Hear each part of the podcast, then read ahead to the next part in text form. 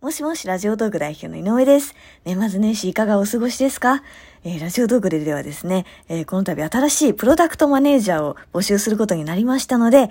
えー、私は年末年始、なんと、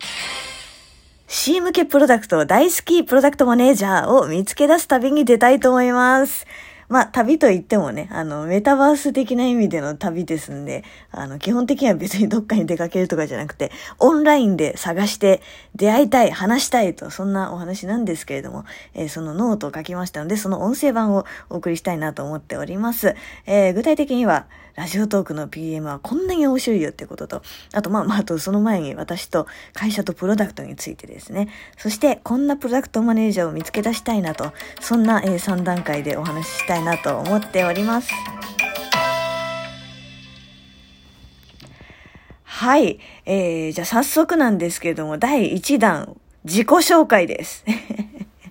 今更なんですけど、私と会社とプロダクトと、と私と小鳥と鈴とみたいなテンションでお送りするんですけれども。まずですね、えっと、そう、ラジオトークについて語る上で、なんでこのサービス作ったんですかって、あ、そうそう、そもそも私が、えっと、代表の井上でして、で、えっと、私がこのラジオトークというプロダクトは、あの、エキサイトという会社の社内ベンチャー制度で立ち上げたものになります。なんで立ち上げたのっていうところをね、もうちょっとあの、深掘ってお話ししたいなと思っております。これはすごく社会的意義があって、えー、やっていることことにな。りますので。で、えっとですね、まず、えっと、私自身のプロフィールなんですけど、私は、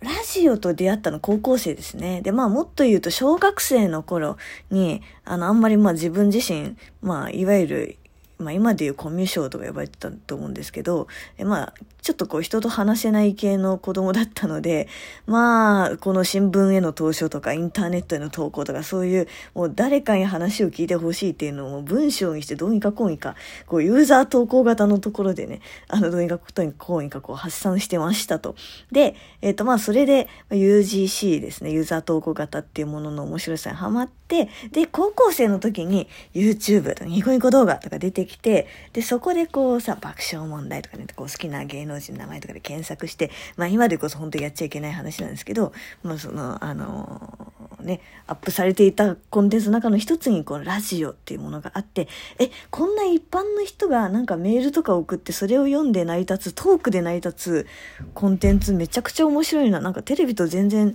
違ってスタジオもなければカメラもなくて、本当に話で、話の掛け合いで成り立ってるコンテンツ面白いな。しかも、なんかそのね、メール投稿みたいなところで一般の人の話がこんなにワンサが集まってて、おもろと思って、えー、出会いましたと。で、えっと、大学では、なんかその、いわゆる、あの、小学部とか法学部とか経済学部とかみたいな、こう、なんかビジネスマンになるっていうよりも、なんかもうどっぷり、あの、ものづくりがしたいっていう方にハマってしまいまして、で、えー、日大の芸術学部っていうところに放送学科っていうところでですね、まあ、ラジオ制作をしたりとか、ラジオ CM を作ったりというような形でラジオとは携わっておりましたと。で、なんですけれども、まあ、やっぱりそうですね、芸術学部でそういう創作活動をいろいろ、ラジオだけじゃなくて、まあ、例えば、あの、雑誌作ったりとかそういうこともしたんですけど、こう、そういう、えっと、まあ、いわゆる、えっと、作り、クリエイターたちって、えっと、売れてる人を除いたら、お金を払って創作するっていう世界だったんですよね。で、えっと、まあ、ボンボンの子とかだったらね、あの、まあ、中にはいるわけなんですけど、お客さん置いてけぼりの自己満足をゴールにするっていうのもありだったし、まあ、それこそ、何ですか、えっ、ー、と、宮沢賢治と、えー、なんだ鈴宮春日のだったらなんかそのアートと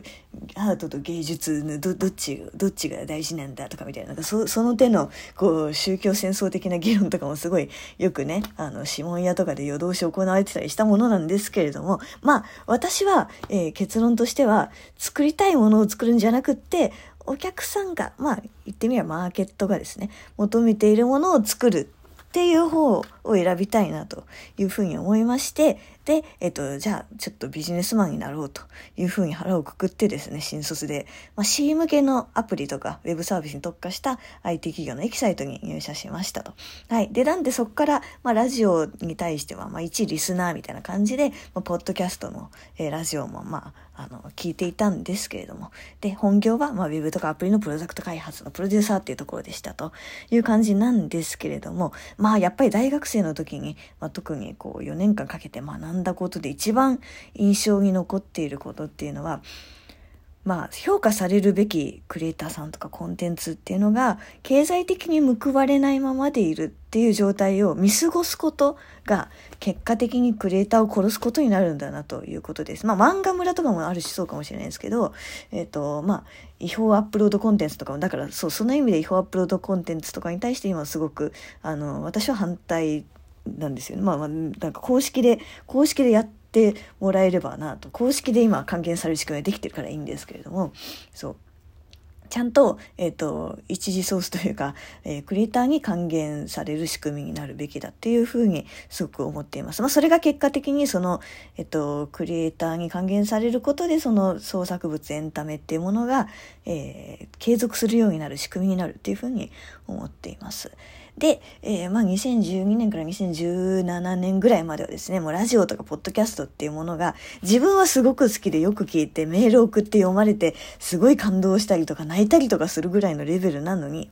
なのに、で結局そのラジオとかポッドキャストに対して収益的に一切貢献できてないじゃん自分って。なんならポッドキャストだったらなんかそのポッドキャスターさんの再生数分だけサーバー代かかっちゃうわけですからそのなんならコストになってるじゃん自分みたいなところですごい歯がゆく思ってたしなんかこのラジオ産業とか、まあ、今のポッドキャストの仕組みっていうものに対して当時のねあのすごく危機感を覚えていましたと。なので何らかそういう、まあ、こういう話すことで、えー、まあ、創作してる人というかエンターテインメントを作ってる人に何かこう報われる仕組みを作らなきゃなと思いつつも、まあ、音声って、まあ、今動画全盛期なのに音声ってこれから全然マネタイズ無理っしょっていうふうに私も2012年から2016年までずっと思い続けたんですよね。しかし状況がそこで一転するんです。2017年。AirPods が出てきました。そして、Siri とか Alexa とか、仕組みが出てきました。音声、あの、音声認識ですね。で、えっ、ー、と、スマートスピーカーです。デバイス、Google ホームとか Amazon Echo っていったデバイスが出てきたんです。デバイスが出てくるっていうのはすごく大きなゲームチェンジの時が来たサインなんですよね。なぜなら、えー、まあ、Google、Amazon、Apple、Facebook、Twitter、Spotify などなどなど、今各社が音声領域積極投資しています。という結果的にも見えてきていますけれども、まあ、えっ、ー、と、要は音声というものがインフラ化することの証なんですよ、デバイスができるっていうのは。そなので、まあここで生活の中で、そういうラジオとかポッドキャストで私が体験してきたような楽しい話が自然と入ってくるっていう、その体験の良さ自体をコアとして、えっと、ガラッと UX というか、まあ、UI 部分を、まあ、ラジオ、ポッドキャストとかじゃなくで、その当時のその、まあ、時代としては創作が民主化されるとかスマホファーストであるとかみたいなところに最適化させたプロダクトを今作ろう。そして5年後くらいに花開く状態にしようみたいな。ところで2017年に作ったのがこのラジオトークでございました。はい。MVP 検証こんなことしたよみたいな話とかはちょっとあのノートにまたアプリマーケティング研究所さん書いて取材してくださった記事とかあるのでそちら読んでいただけたらなと思います。はい。そんなところで、えっ、と、振り返りますと、この評価されるべきコンテンツが経済的に報われないままでいるっていうのを見過ごしちゃうと、それはもうクリエイターを殺すことと一緒だと。えー、それが音声も同じだというふうに思っていまして、えー、面白い話をするというか、まあ、話、えっと、まあ、話すことで人を楽しませられる人にしっかり収益的に報われる仕組みを作ろうということで、え、いくつかのビジネスモデルを、まあ、検証しているというのが今になりますと。で、現に、えっ、と、ギフティングのところで言うと結構もう成果出てき始めていて、えー、まあ、すでに数千円が毎月収益化していて、えー、まあ、月500万円以上も売り上げるみたいな人も出てきている。100万円以上も何人も出てきているみたいなところで、えーあんまりなんか私自身こう目立ったなんかね、目立った候補あんまやってないんですけれども、えー、実はね、地道にね、あの、音声、国内の音声スタートアップだけど、実は地道に、えー、実績出してきてますと、そんな、えー、スタートアップ企業でございます。で、えっ、と、投げ銭市場ももちろん2025年までには5000億円市場ってすごく見込まれている、えー、ね、だって音声広告が400億円とか言われてる中で、これ、これ、えーなんかでも日にならないぐらいの、えー、まあライブストリーミングブームはもう来ているわけですよ。ブームというよりは、まあなんかその、ポッドキャストもあり、でもライブで、えっと、同じ時間を共有するっていう体験が当たり前になりつつあるっていうのもある、みたいな、そんな、え市場のところはちょっとまた別で収録したいなと思ってるんですけど、まあそこを、あの、まず一つのギフティングっていう手段は、えっと、ビジネスモデルのうちの一つとして、えー、検証が進んできていますというところになりますと。はい。で、えっと、ラジオトークの PM はこんなに面白いということを3つ紹介させてください。まず1つ。KPI 設計がまず面白い。だってユーザー投稿型だから、まあ、シェアリングとかもそうなんですけど、もうそのサプライヤー側と、その、あの、まあ、リスナー側といるわけですよね。で、えー、まあ、コアバリューはどれなのか。で、それが、そのしっかりグロース施策の最終目標となる成功指標にちゃんと紐づいているのかっていうことを確認しながら、もう今の最重要指標どれっていうのをもう一つに絞ってやっっていくっていう、もうそれがめちゃくちゃ面白いです。で、えっと、二つ目、ファネルが Now です先鋭的。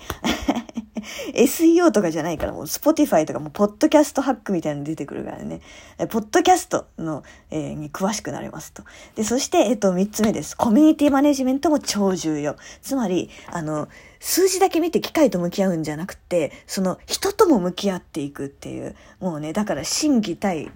全てを兼ね備えた総合格闘技みたいな感じのプロダクトマネージャーになれるんで、もう 2C のプロダクトをこれから作っていくとしたらもう Radiotalk 一回やったらめちゃくちゃ強くなれるっていうのは保証できます。ということで、えー、 Radiotalk のプロダクトマネージャーに興味を持った方はですね、ぜひとも年末年始私とカジュアル面談できたらなと思っています。えー、詳細、えー、詳細欄、概要欄のところに URL、 note の URL 貼っておくので、見てからご応募いただけたらなと思っています。それでは良いお年をお過ごしください。